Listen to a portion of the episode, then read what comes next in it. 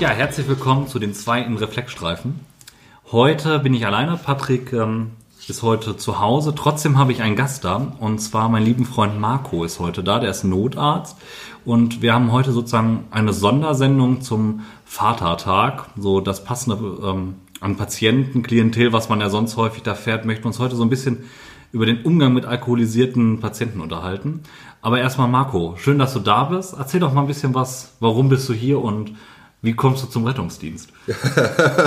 Gut, ja. Ähm, zwei Stunden später, nein. Also äh, ich bin eigentlich ein alter verkappter Rettungsdienstler, mache das seit 2003 schon und ähm, habe dann irgendwann mir gedacht, ich drück mal die Arztschule, habe das hinterhergeschoben und war inzwischen seit äh, vier Jahren, fünf Jahren Notarzt. Und ähm, ja, wie ihr alle wahrscheinlich habe ich auch schon etliche Einsätze mit alkoholisierten Patienten erlebt und das ist im Gegensatz zu vielen von euch habe ich eigentlich sehr viel Spaß an diesen Einsätzen mit Alkoholisierten in jeglicher Form zu arbeiten. Manchmal ist es nicht immer schön, aber es ist trotzdem spannend. Und ähm, ich habe mir vor allem mal die Mühe gemacht, solche Einsätze auch mal zu analysieren in, in ganz andere Gesichtspunkte. Also gerade in das, was euch so häufig Angst und Stress bereitet, schon im Vorfeld, wenn ihr hört, hilflose Person, wie man eigentlich damit umgehen kann, wie man so einen Einsatz ähm, anders abarbeiten kann, wie man vor allem im Hinblick auf mögliche Eskalationen in jeglicher Hinsicht vorbeugen kann, aber auch gegenarbeiten kann. Und äh, da haben wir uns überlegt, das wollen wir heute mal ein bisschen in die Welt rausbringen. Und ähm, ja, ich möchte mal etwas, was im Rettungsdienst eigentlich unterrepräsentiert ist, mal etwas mehr in den Vordergrund heben. Wir haben es mit Menschen zu tun und Menschen funktionieren häufig auf eine Art, wie wir es nicht vorhersagen können, aber eigentlich kann man es doch schon vorhersehen. Es sind Menschen, die wir die immer behandeln. Das finde ich auch ganz schön. Ich finde es auch mal schön, dass wir uns heute um eine andere Perspektive noch gucken. Sonst reden ja Patrick und ich als zwei, ja, nicht Studierte, als Rettungsdienstler zusammen. Ich finde es halt ganz schön, auch mal die Perspektive Notarzt. Ne? Also wir haben häufig halt mit dem alkoholisierten Patienten zu tun, das sagt es ja schon. Und wir haben ja ganz oft, eigentlich machen wir das häufig als RTW alleine. Trotzdem so als Meldebild hast du ja schon mal den stark alkoholisierten, der tatsächlich den Notarzt braucht zur Unterstützung. Wo man, so ich finde so ganz häufig ist immer so diese Aussage, ja, der ist doch nur betrunken. Kannst du das so auf dann Siehst du das auch so? So sagen, ja, das ist nur betrunken, den laden wir jetzt ein und fertig. Und notfalls kriegt er ein bisschen was zur Sedierung, damit er uns nicht auf den Sack geht?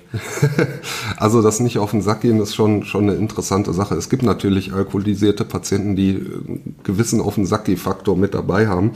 Aber siehst auch mal von der anderen Seite. Wir gehen dem genauso auf den Sack. Der ist morgens aufgestanden im Optimalfall, hatte richtig gute Laune, hat sich gedacht, ah, endlich habe ich mal ein freies Wochenende. Ihr kennt es alle, ja, vier Wochenenden durchgearbeitet und dann mal endlich ein freies Wochenende und dann doch ein kleines bisschen über die Spitze hinausgetanzt und schon ist man selber der Patient oder der, der ein bisschen zu besoffen ist.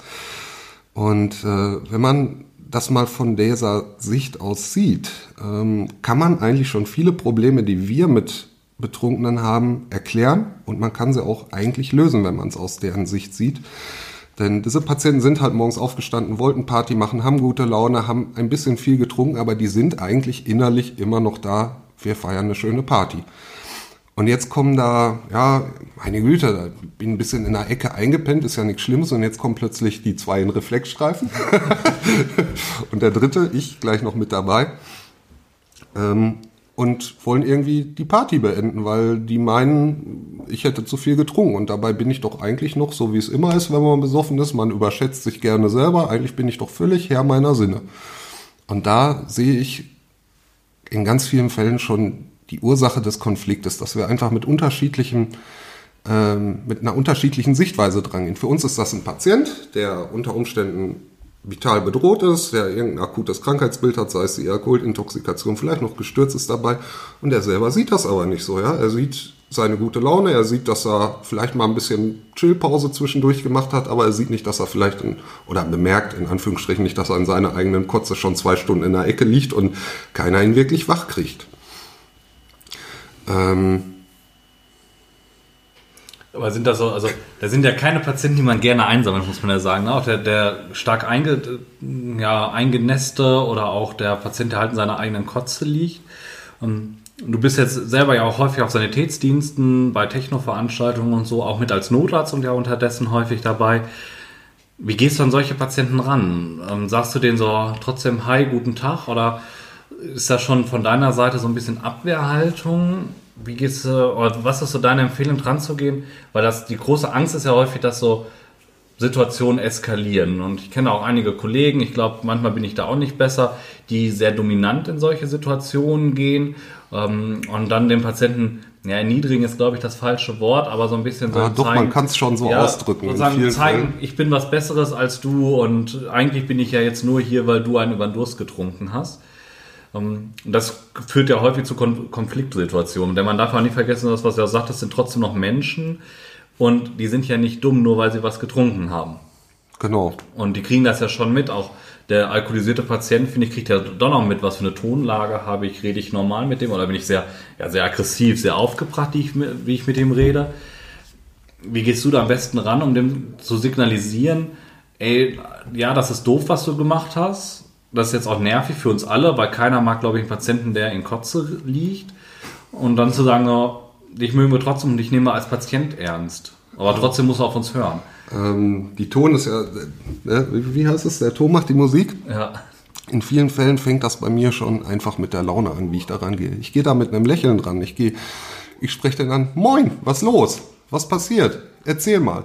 Das heißt, ich lasse auch eine gewisse Offenheit da. Ich lasse ihm Raum zu erzählen. Und manchmal kann es sein, dass er anfängt, das habe ich schon erlebt, dass er anfängt zu erzählen, meine Freundin hat mich heute Abend sitzen lassen. Da wissen wir schon, in welche Richtung das Problem geht. Das ja. ist vielleicht nicht mal primär unbedingt die Alkoholintoxikation, sondern das ist fast mehr eine, eine Krisensituation zum Beispiel, wo man mit einem Menschen durchaus nochmal anders umgehen will.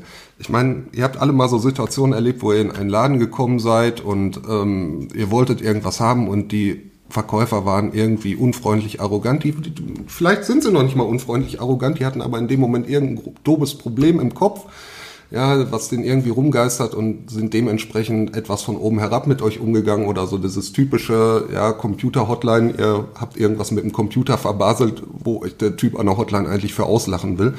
Ihr merkt sowas. Der muss noch nicht mal sagen, oh Gott, bist du doof, bist du zu doof, deinen Computer zu benutzen, sondern wir Menschen sind schon so gebaut, dass wir eigentlich sozial hochentwickelte Tiere sind, die sehr, sehr gutes Radar haben für das, was andere Menschen über uns denken, was sie in Wirklichkeit sagen wollen, was sie ausdrücken. Ähm, und das kriegt ein Besoffener möglicherweise sogar ungefilterter mit als jemand, der keinen Alkohol getrunken hat. Und dementsprechend ist der Grundtonus schon mal, wie gehe ich da dran? Etwas ganz Entscheidendes. Wenn ich gut gelaunt auf einen Menschen zugehe, eine ruhige Stimme habe, ihm direkt eigentlich im ersten Satz Verständnis entgegenbringe, indem ich frage, hey, was los? Ähm, reagiert er ganz anders auf mich und nimmt die, ich sag mal, soziale Situation in dem Moment eher als was Positives wahr, als etwas Negatives. Da kommen zwei in Reflexstreifen, ähm, auch noch in Warnfarben angezogen ähm, und wollen jetzt seine Party unterbrechen. Und wenn man da reinspaziert, so, ach, hast dich vollgekotzt oder was, ähm, dann kriegt man auch so ein Echo zurück. Das ist eigentlich nur menschlich und gerade mhm. bei alkoholisierten Patienten fast noch ungefilterter als bei nüchternen Patienten. Das ist also mein erster Angriff. Ich gehe mit guter Laune da rein, ich gehe da offen rein und ich rechne einfach damit, dass mir ein Mensch irgendwas erzählt. So. Ich muss aber auch natürlich beim Alkoholisierten damit rechnen, dass der halt auf die Party gegangen ist, um Party zu machen und dass der, dass die Schwelle einzusehen, dass er vielleicht jetzt ein akutes Problem hat, eher ein bisschen weiter weg ist. Und dann muss ich ihn einholen. Das heißt, ähm, ich versuche erstmal normal mit dem zu reden, versuche seinen Stand gerade zu erfassen. Sagt er mir vielleicht schon, mir geht's richtig schlecht, dass ich da einhaken kann, sagen kann, okay, pass auf, komm mal eben mit zu uns in die Karre, ich lege dir mal eben Zugang, Flüssigkeit, dir geht's deswegen so schlecht, weil dir Flüssigkeit fehlt. Muss nicht immer medizinisch korrekt sein, aber ich muss es für ihn in seinem Alkoholspiegel, muss ich es verständlich machen, warum er Hilfe braucht. Ähm, ich hasse es, bei alkoholisierten Patienten irgendwie ein, ein von oben herab zu entwickeln, weil diese Patienten haben häufig auch ein, eben eine gesenkte Schwelle zur Aggressivität oder zum genervten Verhalten. Und wenn, wenn man erstmal einen Menschen gegen sich hat, dann hat man ihn gegen sich. Und dann kriegt man ihn auch nicht wieder zurück. Ähm ja, das geht, glaube ich, ganz schnell. Also ich erinnere mich da an eine Situation mit einem Patienten, der auch, das war alles sehr friedlich erst, aber irgendwas hat ihn zu einer Kurzschlussreaktion gebracht und da wollte er uns plötzlich äh, angreifen. Und wir haben halt dementsprechend uns gewehrt, also haben ihn halt fixiert, so dass er bis die Polizei, die zum Glück vor Ort war, dann auch weiter eingegriffen hat. Trotzdem, da ich sozusagen der, der Hauptaktivpart in dem Moment bei dem Patienten war, der gesagt hat, jetzt ist jetzt hier mal Ende und sehr in der direkten Kommunikation mit dem Patienten war, für den Patienten war ich durch. Also danach konnte ich noch so nett und höflich sein und war auch wieder neutral, alles war gut. Ähm, aber es ist halt, den, den kriegst du nicht mal abgeholt, so wie du sagst. Also habe ich da einmal bei Verschissen bei dem Patienten, bin ich durch bei dem.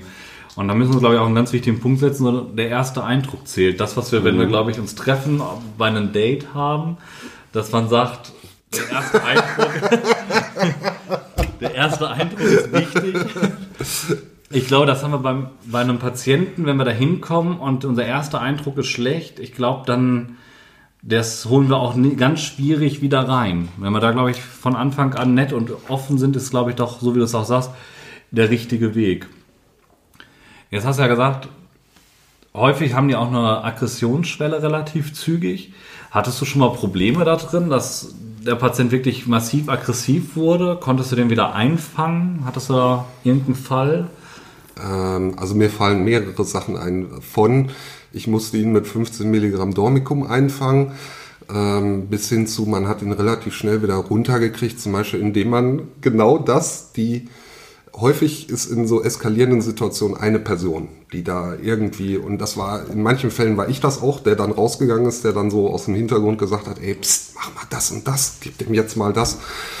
Ähm, ich finde es sehr effektiv, wenn man halt diese, wie soll ich sagen, diese Person der Aggression rausnimmt aus der Szenerie. Klar, wenn es jemand ist, der im Einsatz gebraucht wird, warum auch immer, ist das nicht immer so leicht, aber wenn wir spätestens zu dritt oder zu vierter sind, dann kann man das ohne weiteres verkraften. Und ich muss nicht immer zwangsläufig derjenige sein, der am weitesten oder am nächsten am Patienten arbeitet. Das kann ich auch jedem anderen aus dem Rettungsdienst überlassen. Und äh, ich habe da sogar allerhöchstes Vertrauen, weil viele Rettungsdienstler machen so etwas wesentlich häufiger als Notärzte und haben da eigentlich viel, viel mehr Erfahrung im realistischen, im praktischen Umgang mit.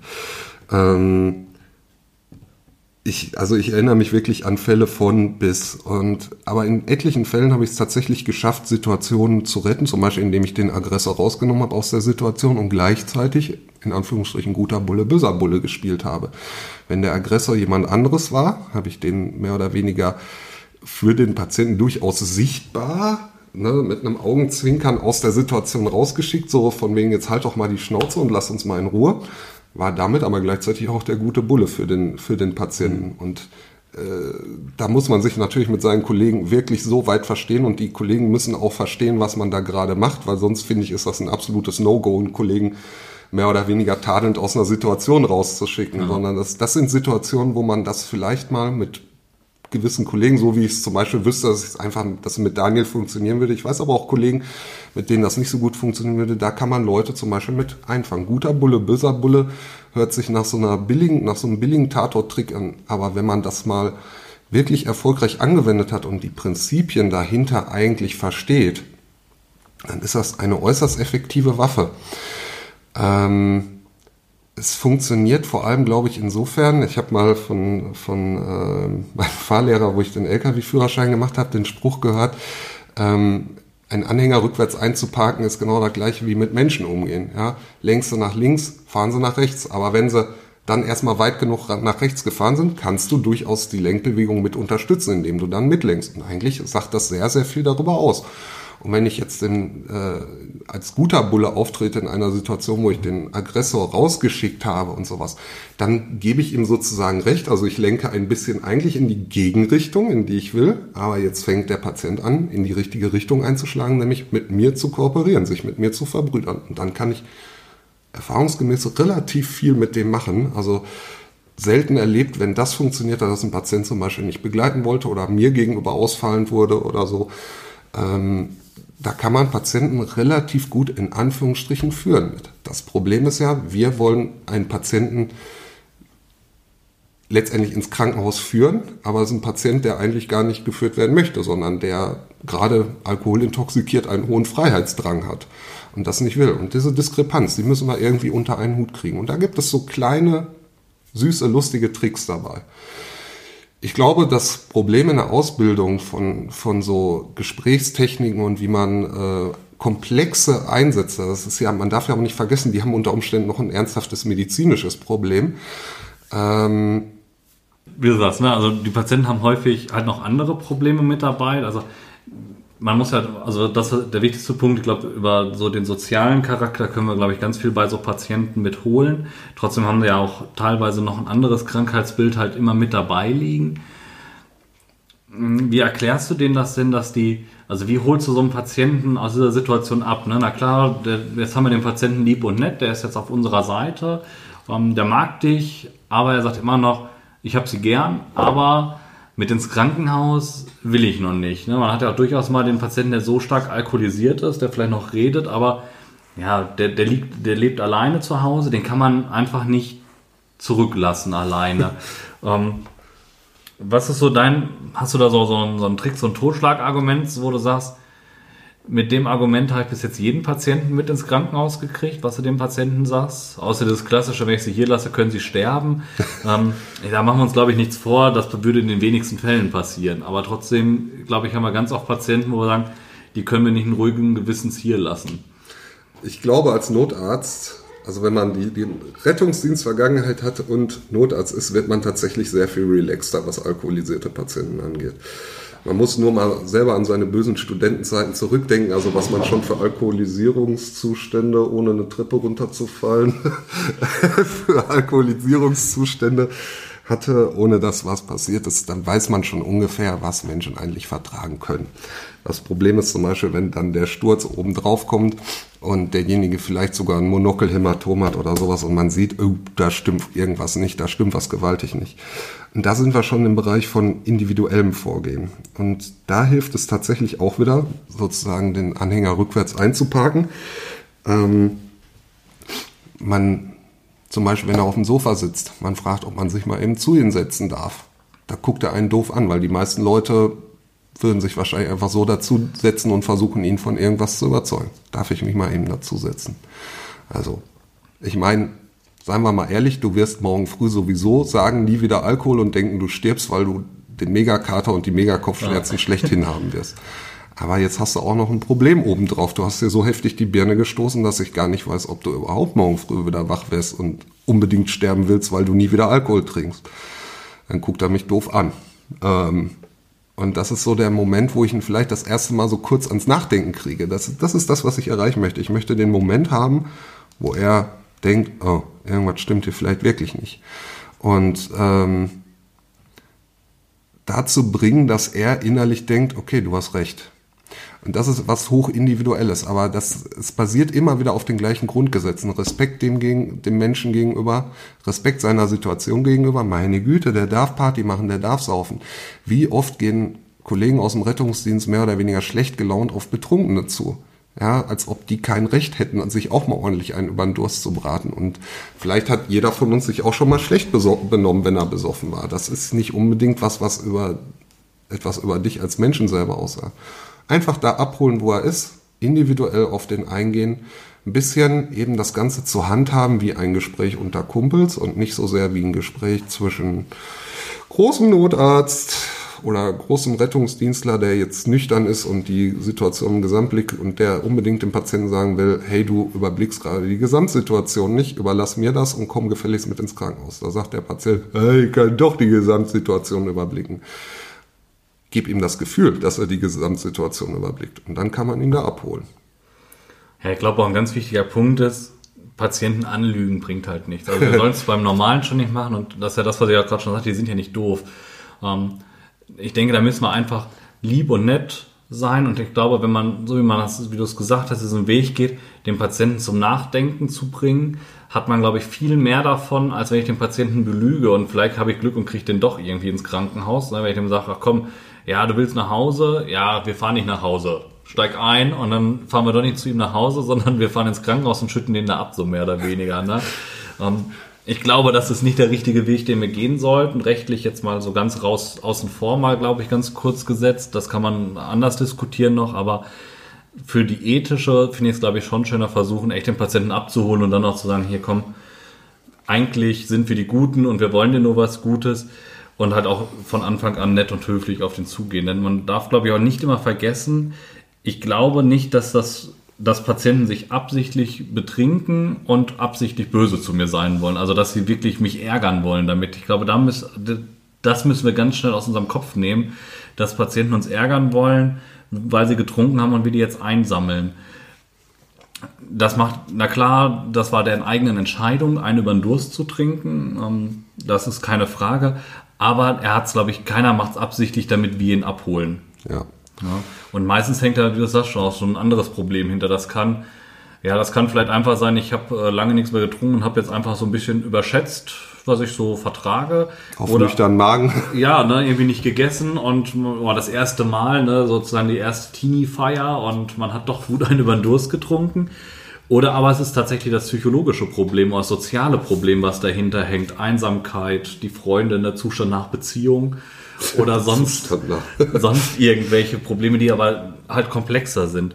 Ich glaube, die können wir auch nicht immer draußen komplett heilen. Ne? Auch den, den Alkoholiker, den wir das vierte Mal am Tag abholen, na klar, den, den kann ich nicht regenerieren an dem Tag. Das ist auch, glaube ich, gar nicht unsere Mission als Rettungsdienst. Ich glaube, unsere Mission sollte da sein, respektvoller Umgang und den Patienten nach Möglichkeit in das angemessene, ja, ins angemessene Haus zu bringen. Also Krankenhaus, ähm, je nachdem nach Fachabteilung, was der Patient in dem Fall am meisten braucht. Braucht er echt das Überwachungsbett, weil er mehr schläft als wach ist? Oder ist vielleicht sogar ein Haus mit einer psychologischen Abteilung die passende, das passende Etablissement dafür? Ne? Bei, eigentlich sind tatsächlich alkoholabhängige Patienten total dankbare Patienten. Man muss nur den, das Grundgesetz beachten, diese Menschen mit absoluten Respekt zu behandeln und ähm, so ein bisschen nach dem Motto mit dem umzugehen. Jeder im Gesundheitswesen geht mit diesen Menschen respektlos um. Das ist einfach so. Die, die erleben keinen Respekt mehr von Ärzten, von, von Rettungsdienstern, von Polizisten, von Feuerwehrleuten, von Notaufnahmepersonal etc. Ähm, wenn du dann plötzlich mehr oder weniger, ich, ich setze mir dann wirklich zum Ziel, bei all der Scheiße, die diesen Menschen an diesem heutigen Tag passiert ist, will ich das Gute sein.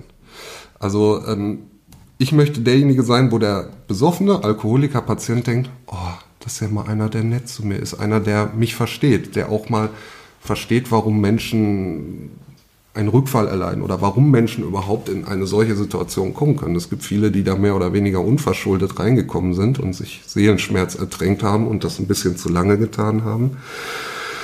Ähm, also solche Patienten sind tatsächlich, wenn man mit denen fast schon ein bisschen Florian Silbereisenmäßig übertrieben, nett und respektvoll umgeht, die einem außerordentlich gut hörig sind und wirklich einem bloß keine Umstände bereiten wollen, weil die spüren, oh, das ist einer, der nimmt mich ernst, der respektiert mich.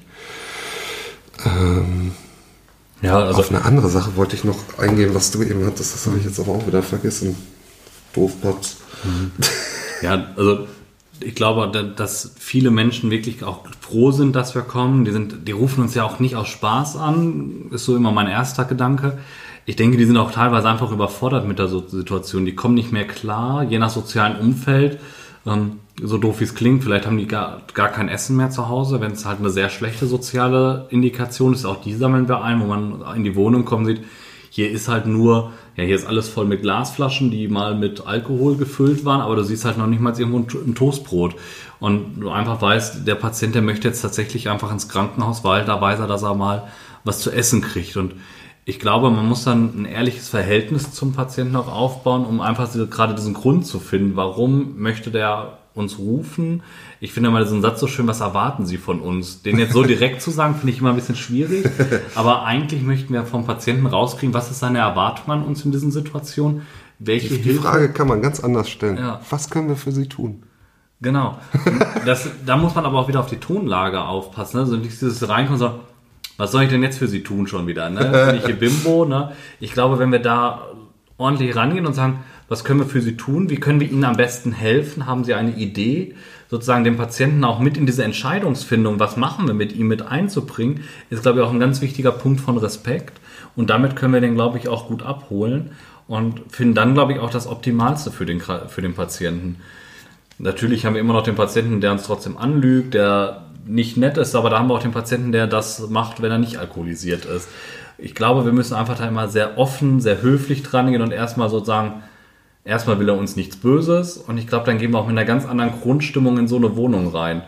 Ähm, das hilft, glaube ich, ganz stark da immer mit bei. Ich hatte mal so ein lustiges Erlebnis mit einem, äh, das war Karneval, glaube ich, mit einem betrunkenen Patienten, relativ stark alkoholisierten Patienten, der hat definitiv ungeplant so viel getrunken. Ähm, warum er nicht mit wollte und er war vollgereiert von oben bis unten und war wirklich nicht mehr in der Lage zu laufen.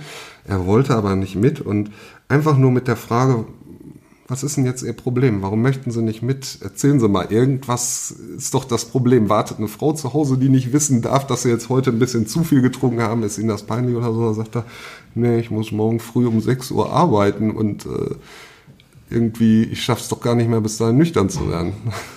Dann habe ich äh, was relativ Außergewöhnliches gemacht, habe ich gefragt, haben Sie mal die Telefonnummer von Ihrem Chef? Ich rufe da jetzt an, sage, Sie hatten einen Fahrradunfall fahren jetzt ins Krankenhaus und dass sie morgen wahrscheinlich nicht kommen. Der Patient hat mich doof angeguckt, ich habe den Chef angerufen und der Patient hatte überhaupt keine Probleme. Ich habe einfach nur sein, in dem Moment individuelles Problem gelöst, weswegen er nicht mit ins Krankenhaus wollte. Problem gelöst. Ja, da kann man, Etwas ich, ungewöhnliche Art, aber das, ich finde, das macht auch so ein bisschen das Umgehen mit Individualsituationen, mit individuellen Menschen aus. Ja, das ist, glaube ich, ein ganz wichtiger Punkt. Wir hatten ähm, mal eine Patientin, die, die wollte nicht mit, weil sie in einem Praktikum ist in dem Krankenhaus, in das wir wahrscheinlich gefahren werden, weil es das nächstgelegene Krankenhaus war. Das war keine alkoholisierte Patientin, aber die wollte mit dem Problem nicht in diese Klinik rein. Und dann muss man sich, glaube ich, einfach reinversetzen in der Situation. Ich glaube, wir möchten auch nicht. Also ich werde, ich vertraue meinen Arbeitskollegen zu 100 Prozent, aber ich glaube, mit allen Problemen möchte man auch nicht von seinen eigenen Arbeitskollegen behandelt werden. Und da muss man, glaube ich, dann einfach mal eine Individuallösung finden. Dann ist es mal nicht das nächstgelegene Krankenhaus, sondern einfach schauen, was machen wir da am sinnvollsten mit? Also ich stelle mir ja immer diesen Worst Case vor, dass man beim Duschen irgendwie ausgerutscht ist und versehentlich auf eine Colaflasche gefallen ist. Dann möchte man definitiv nicht in das Krankenhaus, in dem man arbeitet ja. oder von dem Rettungsdienst abgeholt werden, mit dem man sonst zusammen fährt. Ich glaube, das kann dann tatsächlich die Zusammenarbeit dauerhaft schädigen. Ja, mhm. ich glaube, selbst wenn wir die Colaflasche rausnehmen aus der Situation, ist das, glaube ich, nichts, wo man sagt, ich möchte, wenn ich in der Dusche ausrutsche und da rumliege, von meinen Kollegen oder teilweise ja sogar Freunden abgeholt werden. Ich glaube, da gibt es deutlich schönere Situationen. Ja.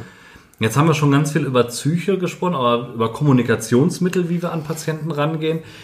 Trotzdem haben wir immer wieder, wir hatten vorhin in unserem Vorgespräch auch schon mal ähm, darüber gesprochen, bei so Techno-Veranstaltungen sind die Pro Probleme ja nicht nur alkoholbedingt, sondern auch häufig drogenbedingt, irgendwelche Aufputschmittel. Und die kriegen wir auch teilweise ja gar nicht eingefangen. Da können wir noch so nett kommunizieren. Ich hatte für ein schöne Beispiel gesetzt, ne, wenn ich mir so drei Red Bull jetzt reinhaue, da kann ich bei mir auch nicht hinlegen und hoffen, dass ich schlafe. Da kann ich so viel Sandmännchen gucken, wie ich will, da werde ich nicht schlafen können von. Das heißt, da müssen wir doch tatsächlich medikamentös, wieder so ein bisschen medizinisch rangehen. Wie, wie ist so deine, wie gehst du da als Notarzt immer ran? Gehst du da mit einer langsamen langsam Sedierung dran oder sagst du, okay, da muss jetzt direkt ins Nirvana geschossen werden? Es kommt immer ganz auf die Individualsituation. Also da ist es eben auch, da sind wir in einem Bereich, wo man mit Algorithmen nicht viel arbeiten kann, weil gerade, also mein persönlicher Eindruck ist auf den einschlägigen Techno-Veranstaltungen ähm, ist irrsinnig viel Amphetamine am Start. Also da muss man nicht sagen, jeder vierte oder jeder achte, sondern da kann man eher sagen, einer von fünf Leuten ist es nicht. Man sieht's, wenn man, wenn man viel mit so Leuten zu tun hatte, dann sieht man es den Leuten tatsächlich an, an den Augen an, man sieht es den Leuten am Verhalten an, wenn die Kieferkirmes haben, so, das sind so bestimmte Redewendungen, die die auch haben. Es gibt bestimmte Redewendungen, an denen man schon merkt, okay, da sind mit Sicherheit Amphetamine oder vielleicht auch Kokain oder sowas im Spiel, ist im Prinzip auch erstmal nicht wild. Das Problem ist, wenn solche Patienten zu Patienten werden, zum Beispiel wenn sie Rhythmusstörungen haben, ich hatte schon mal jemanden mit einer supraventrikulären Tachykardie durch Amphetamine und der völlig im Partymodus war und überhaupt nicht einsichtig war, dass er gerade ein ernsthaftes Problem hatte und natürlich auch nicht mit ins Krankenhaus wollte.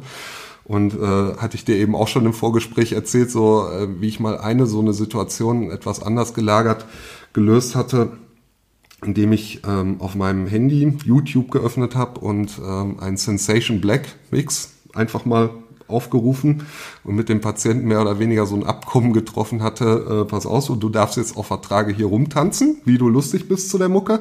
Lass nur bitte deine rechte Hand, wo sie ist, damit ich eben eine Nadel legen kann. War der Patient völlig einverstanden mit, der fand das sogar cool, äh, hat er mehr oder weniger so gesagt, cool, dass ich seine Situation gerade verstehe oder was er möchte und was, was nicht.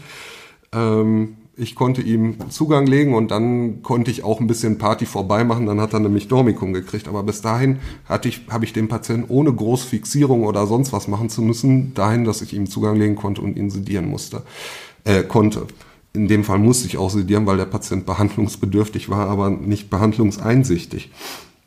Ähm, grundsätzlich Medikamente, Sedativa in jeglicher Form bei solchen Patienten eher zurückhalten, weil man braucht es häufig nicht. Wenn man sich in die Lage dieser Leute reinsetzt, die sind halt völlig im Partymodus.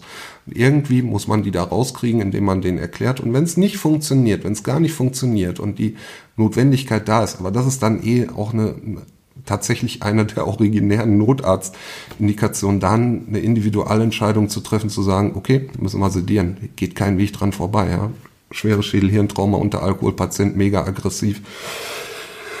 Tut mir leid, ich habe dem dann mal ein bisschen Dormicum durch die Hose in den Oberschenkelmuskel gejagt oder sowas. Ähm, das passiert, aber das muss dann eher schon der zweite oder dritte Ausweg sein, bevor man dahin geht. Und in den meisten Fällen braucht man es auch nicht. So setzt die Sedierung auch immer eine relativ hohe Eskalationsstufe an und dann auch wirklich vorsichtig wenn es äh, also um so Sachen geht wie hohes Aggressionslevel in einem Einsatz. Man kommt gerade erst in den Einsatz rein und da fliegen schon die, die Funken mit, mit 100.000 Volt entgegen, dann bin ich da schon nah dran gebaut. Aber das, ist, das kommt dann mehr aus der Erfahrung, die hast du genauso zu wissen. Äh, dieser Einsatz wird wahrscheinlich nicht gut ausgehen ohne Sedativa. Mhm. Ne? Aber das ist, macht eher für mich einen kleineren Anteil der Einsätze aus. Wo ich es zum Beispiel noch nie gebraucht habe, tatsächlich war in Dortmund im Stadion. Da habe ich es noch nie gebraucht mit Alkoholisierten oder sowas. Die waren immer, wenn man, wenn man da so einen auf Borussenkumpel gemacht hat, dann hat das fast immer ja. funktioniert. Das ist ein sehr interessantes Phänomen. Und übrigens auch Menschen auf Amphetaminen sind häufig sehr nett. Außer man geht denen zu lange auf die Nerven, dann können die auf einmal schlagartig umschlagen in die Gegenrichtung. Aber häufig sind die sehr nett und geistig eigentlich relativ klar. Viel klarer als alkoholisierte Patienten. Erwartest du, wenn du dann doch den Weg gehen musst, Sedierung?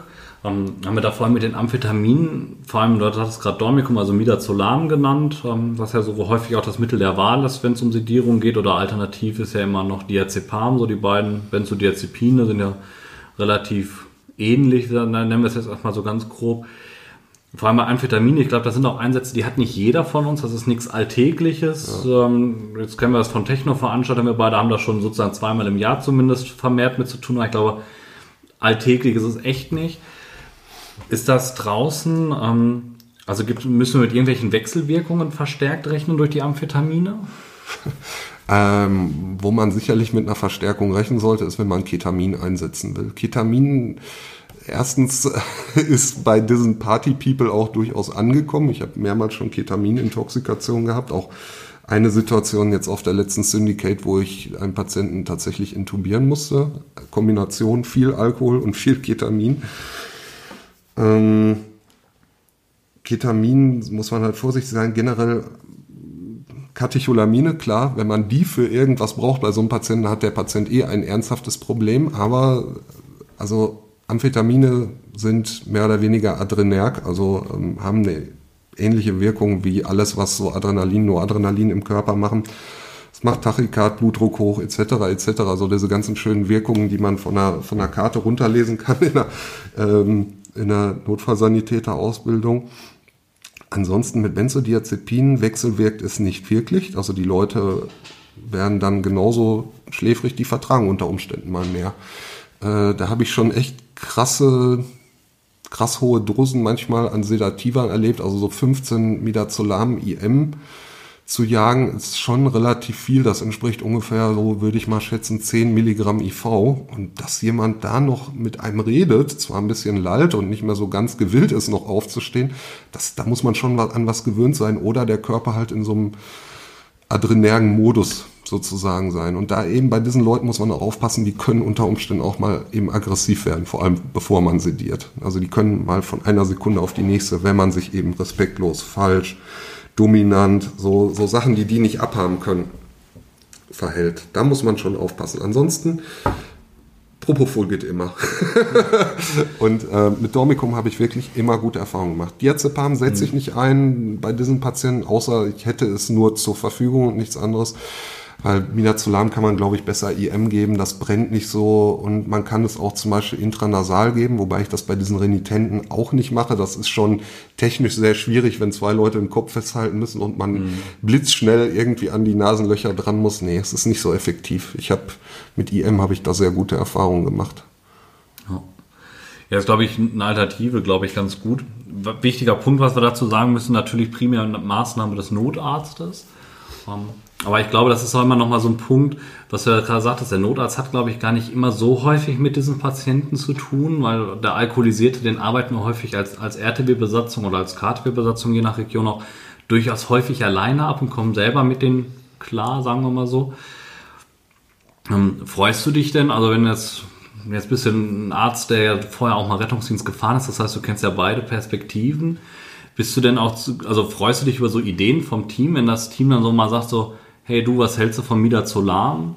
So, so Ideenbringer oder wie ist so deine Reaktion, wenn das Team da so ein bisschen äh, so die Initiative ergreifen möchte oder dich nochmal so ein bisschen anstupst? Für mich persönlich nichts lieber als das. Ich, meine Einstellung im Einsatz ist mehr oder weniger, wir sind ein Team, in dem ich eine besondere Rolle habe, nämlich meinen Hintern hinhalten zu dürfen. Ähm, ich ziehe da für mich keine Privilegien irgendwie raus, irgendwie dafür auch eine besondere Rolle haben zu wollen oder zu müssen, sondern wenn Vorschläge aus dem Team kommen, bin ich sogar tendenziell mehr geneigt, die umzusetzen, als meine eigene Idee, die ich vielleicht in Details, in kleinen Nuancen sogar noch für besser halte. Ja, ähm, scheiße, jetzt, jetzt habe ich den Faden verloren. Ähm, Nee, ich habe das auch mal, das ist noch gar nicht so lange her, bei einer Schulterlux habe ich, hab ich mal auch mal meinen NE-Fahrer angeguckt und ihn fragend angeguckt, sag was, was wollen wir nehmen? Und dann meinte er, lass uns Dormicum-Ketamin nehmen. Habe ich gesagt, okay, nehmen wir Dormicum-Ketamin. Ich hatte eigentlich mehr Fentanyl im Hinterkopf, weil ich mehr, fast mehr ein Opiatmensch bin. Ähm, aber hey, in Ordnung, hat gut funktioniert, haben wir gemacht und hat wirklich hervorragend funktioniert. Und das ist auch etwas, da kriegen dann auch die Kollegen, mit denen ich zusammenarbeite, auch über die Zeit Vertrauen und fangen dann auch mehr in Einsätzen an, wenn sie wissen, die fahren mit mir, okay, hier kann ich mich tatsächlich einbringen, hier kann ich mein, mein Fachwissen einbringen. Eine Sache, die ich Teilnehmern auf Notarztkursen immer wieder sage, ist, ähm, die Rettungsdienstler sind eigentlich die, die sich viel, viel besser mit Notfällen auskennen als ihr als Ärzte. Ja, ihr lauft durch ein Krankenhaus, ihr macht Narkosen, ihr macht Therapiepläne auf Intensivstationen, ihr näht irgendwelche Wunden zusammen. Und vielleicht ein ganz kleiner Teil davon ist Notfalldiagnostik, äh, das Ganze, was eigentlich Rettungsdienstarbeit ausmacht. Ähm, Rettungsdienstler beschäftigen sich ihr ganzes Berufsleben lang mit nichts anderem als Notfälle. Das heißt, die haben viel, viel mehr ja, Erfahrung, kann man schon sagen, in dem Bereich. Ähm, für diese Notfälle etwas viel Normaleres und nicht nur ein kleiner Teil ihrer Gesamtarbeit. Und deswegen ähm, sage ich immer wieder den Teilnehmern auf den Kursen, ey, die Leute, mit denen ihr zusammenarbeitet, das sind hochqualifizierte Fachkräfte, die genauso wie Pflegepersonal viel zu wenig verdienen für das, was sie tun und für das, was sie können und für das, was für die verlangt wird. Ähm, ich meine, guckt euch nur mal, liebe ärztlichen Kollegen, guckt euch mal Notfallsanitäter Prüfungen an, die Aufgaben, die da gestellt werden. Also bei der Hälfte der Aufgaben muss ich mir erstmal den Hinterkopf kratzen. Und ich glaube nicht unbedingt, dass ich, dass ich jetzt sehr Frischling in diesem Bereich bin, aber die Qualifikation im Rettungsdienst ist schon sehr hoch. Und langfristig steckt, glaube ich, auch so ein bisschen was mit hinter dieser Idee Notfallsanitäter, dass dieses Berufsbild im Laufe der Zeit auch etwas und immer mehr Regelkompetenz kriegen wird, auch in so Bereiche rein, dass man eben sagt, okay, Sedierung bei Patienten, wo es notwendig ist, kann Notfallsanitäter machen. Ich persönlich hätte da überhaupt kein Problem mit. Die Leute, wo ich weiß, die laufen mit, einem, mit einer Notfallsanitäterurkunde durch die Gegend, die haben mindestens einmal in ihrem Leben eine ziemlich hohe Arbeitsqualität unter Beweis gestellt. Und wenn man das auch den jungen Notärzten vermittelt, das sind Leute, auf die ihr euch verlassen könnt, dann spiegelt das auch wieder. Dann sind auch die Notärzte sozusagen Personen des Vertrauens für die Rettungsdienste und umgekehrt. Und dann entwickelt sich eine ganz andere Art zu arbeiten. Ich meine, ich verbringe jetzt hier meinen Nachmittag bei dir und wir haben hier eine Menge Spaß und haben über irgendwelche Einsätze gelabert. Das, was Retter halt tun. Aber hier gibt es irgendwie nicht mehr, nicht diese Trennung zwischen Notarzt und Notfallsanitäter.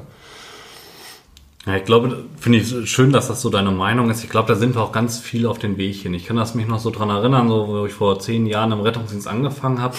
Da war das war wirklich so, das war, es gab eine Welt des, der Rettungsdienstler und dann kam der Notarzt dazu. Selbst der NER-Fahrer war nichts Besonderes, das war halt, na, der hatte auch keine andere Beziehung zu dem Arzt. Ne? Teilweise in Regionen, wo es nur den NER-Fahrer, wo der reine NER-Fahrer war, der war auch noch was Besseres, weil der durfte mit dem Notarzt abhängen, in Anführungsstrichen. Der war Außer noch in Bayern.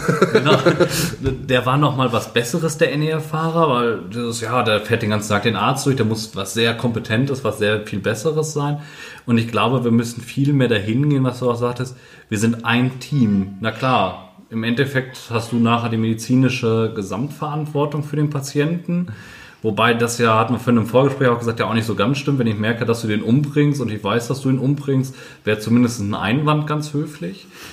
dass man einen nochmal aufs Denken bringt. Aber da wollten wir nochmal ein anderes Mal drüber sprechen. Wie kommunizieren wir, wenn wir merken, dass unser, ja, unser Teamchef tatsächlich einen Fehler macht? Ich glaube, da, da können wir nochmal ganz lange Zeit so reden. Ich sehe jetzt schon, wir sind jetzt auch schon bei gut 40 Minuten, die wir jetzt schon fast haben. Das geht, die Zeit geht immer so schnell rum.